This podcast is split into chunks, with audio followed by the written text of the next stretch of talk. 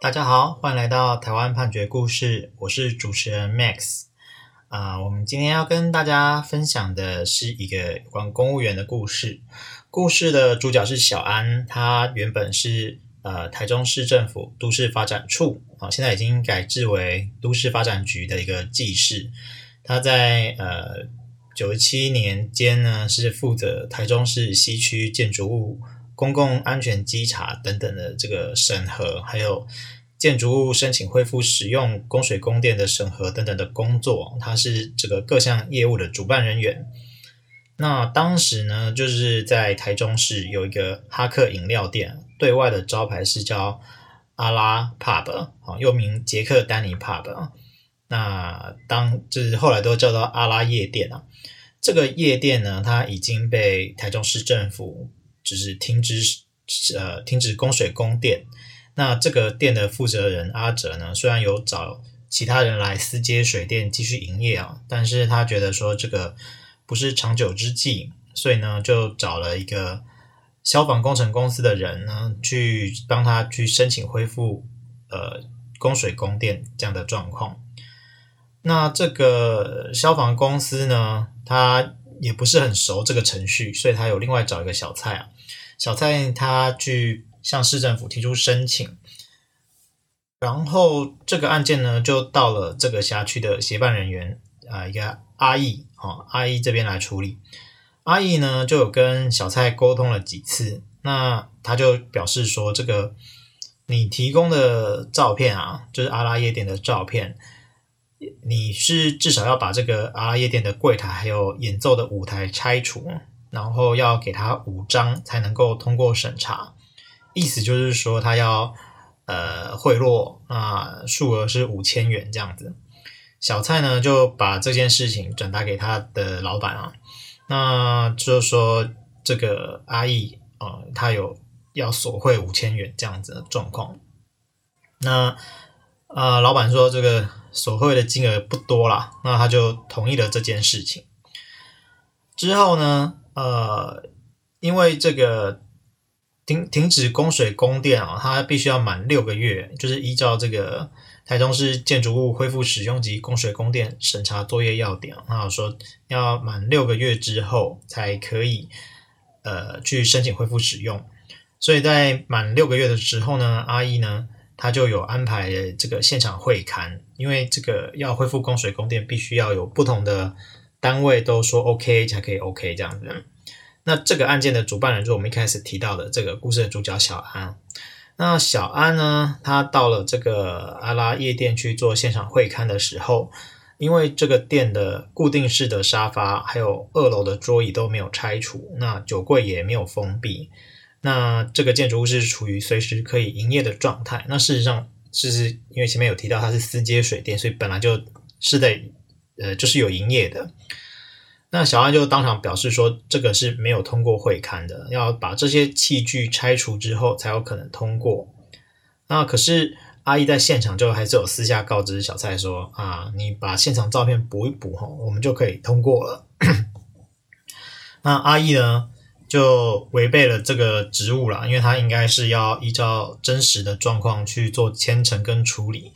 但他就是。没有照着这样做，因为他收了这个五千块的贿赂，他就在他这个会刊审查表上面就是去勾选符合规定，然后并且呢是以签稿并呈的方式签请小安来审核，就是说他在会刊的结论上，就是会刊审查表，他有去勾选呃符合规定。然后，并且来让小安去做审核。那小安呢？他明明就是在会看的时候就在场，而且他也表示说，这个是不能够去恢复供水供电的。也就是说，他知道这个申请案是不应该准许的。而且，这个会看审查表的签呈呢，记载是不实在的。他呢，还是就是表示同意。他就是呃，作为主办人员。认可了这样子的签呈，然后就往上送。不过这一次的公文呢，是被上级退回啊。那退回之后呢，小安呢明知就是申请恢复供水供电的目的是要继续让这个阿拉夜店来营业使用，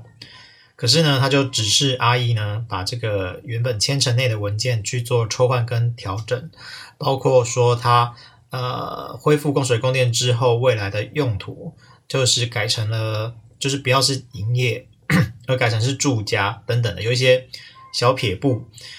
然后最后呢，就得到了说呃同意啊，但是要请追踪使用状况这样子的核定结果，也就是说他。用了一些方式帮这个小蔡啊，还有这个阿拉夜店啊，恢复供水供电的申请得到了允许，这样。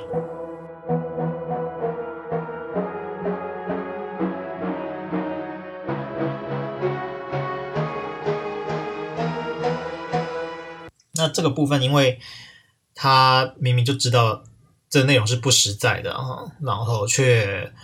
呃还是做了这样的事情。啊，他在他执掌上的文公文书有错误的记载，所以这部分检察官就是认为说他违反了刑法的呃第两百一十三条，就是公务员明知为不实之事项，登载于职务上之公文书啊，足以生损害于公众或他人。那这个法定刑度是在一年以上七年以下的有期徒刑。那本来会觉得，就是这件事情可能听起来没有那么的严重，就是只是供水供电的状况。那不过后来这个是阿拉夜店，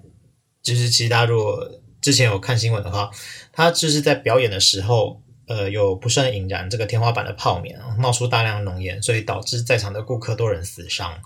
因因为这件事情爆发了之后，他们才循线找到了这件事情。那不过小安呢，他对于他被指控的事情，他其实是不承认的。那他主要的主张是说，呃，阿义在提出的签呈内呢，是附有就是申请人啊，他提供的现场改善照片，他是基于专业判断之后，认为这个申请人确实已经改善了，